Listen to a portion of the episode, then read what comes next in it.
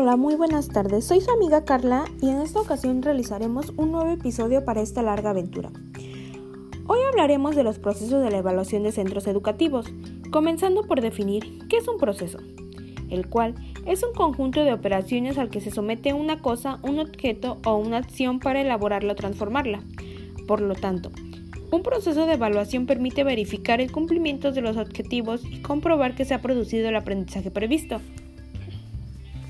Tradicionalmente se pensaba que evaluar era calificar lo que el alumno había aprendido después de la fase de enseñanza.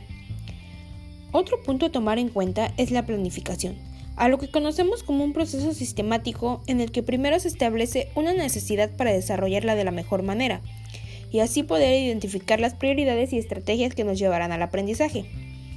Dentro de los instrumentos más utilizados para la recopilación de información destacamos las entrevistas, las observaciones y algunas encuestas que nos llevarán a la recolecta de datos para generar información y poder obtener un diagnóstico y conocer a profundidad el contexto en el que nos estamos desenvolviendo. Abriéndonos paso al proceso de evaluación del centro educativo, el cual es un conjunto sistemático que tiene como objetivo analizar la forma de enseñanza de una institución educativa, con la finalidad de identificar las prácticas educativas que nos llevan a una mejora educativa y cambiar las prácticas o actividades que no nos están dando los resultados esperados. Una evaluación tiene como objeto mejorar y alcanzar los objetivos planteados para así enfocarnos en diferentes aspectos como la calidad de contenidos, las acciones que se llevan a cabo en el aula y la evaluación del equipamiento y la infraestructura.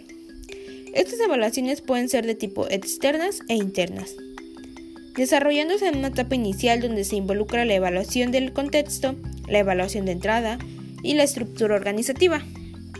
Del mismo modo, se da una evaluación procesual. En esta se planifican las actividades educativas, las adecuaciones del proyecto curricular, la efectividad y funcionamiento del reglamento de organización, la validez de la memoria final y el desarrollo de la actividad educativa.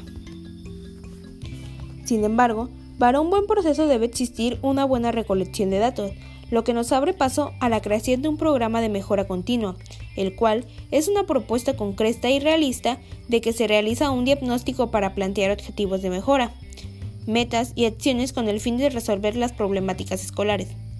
Como todo programa está conformado por una estructura, el cual debe incluir un diagnóstico, el diseño de objetivos y metas, las acciones que nos llevarán a lograrlas, el seguimiento y la evaluación, lo que implicará una revisión de forma crítica y final del ciclo escolar. Es de saberse que esta debe ser diseñada por el colectivo docente.